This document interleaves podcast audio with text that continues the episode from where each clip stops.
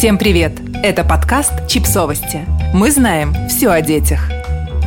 Восемь фраз, которые мы говорим и детям, и питомцам. Знаменитая исследовательница разных собачьих дел Ира Зизюлина неоднократно говорила о том, как грамотно совместить детей и питомцев в одном доме. Сегодня мы сможем увидеть, что получается, если они совместились слишком хорошо. Каждый раз, когда я говорю, что у меня трое детей, люди закатывают глаза. Да, у меня две собаки и один ребенок. И все они для меня как дети. Но серьезно, я понимаю, что воспитание ребенка и воспитание щенка – это совсем не одно и то же. Но все же сходство есть. Очень часто и детям, и домашним любимцам мы говорим одни и те же фразы – потому что эти пушистые шалопаи совершают похожие преступления. Не верите? Смотрите сами. Покажи, что у тебя во рту. Обычно эту фразу говоришь на бегу, чтобы поймать нарушителя и таки посмотреть, что же он так быстро и самоотверженно жует. Причем, чем ближе подходишь, тем быстрее это что-то жуется. Кто съел мое печенье? Однажды мой пес съел огромный вареник с черникой, который мы забыли убрать со стола.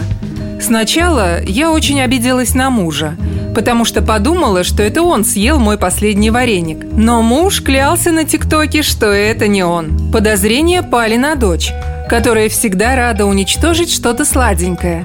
Но и она все отрицала. А потом я заглянула под кровать, там сидел мой пес с непроницаемым взглядом и синим ртом.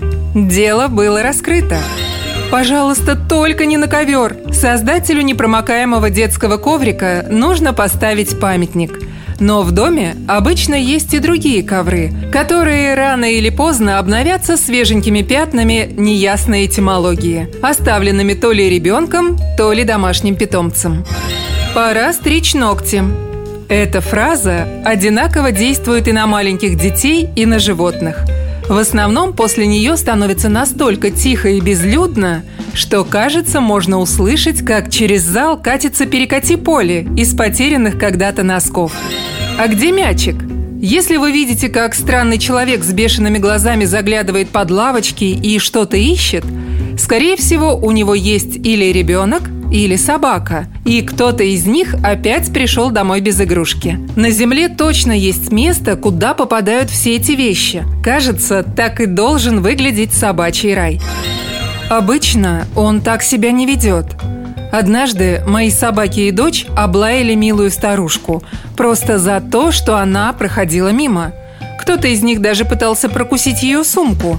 Но я не скажу кто. Приберегу эту историю для ее выпускной речи. Но вообще-то, обычно они себя так не ведут. Честно. Но вот зачем ты туда полез? Если вы гуляете с ребенком и собакой на улице, вероятно, кто-то из них куда-то влезет – репейник, овраг с грязью, муравейник, глубокая лужа, какашки, какашки, какашки. В общем, это случается со всеми. А вам остается только раскидывать в стороны руки, приговаривая. «Ну вот зачем ты туда полез?» Кто это сделал?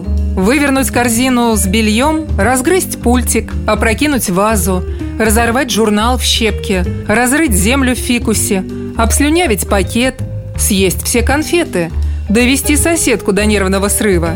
Список можно продолжать до бесконечности. И на все это способны и дети, и домашние животные. Но мы все равно их безмерно любим, балуем и души не чаем. Потому что дети есть дети, даже если кто-то из них с хвостом и волосатыми ушками.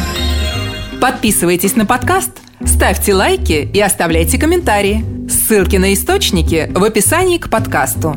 До встречи!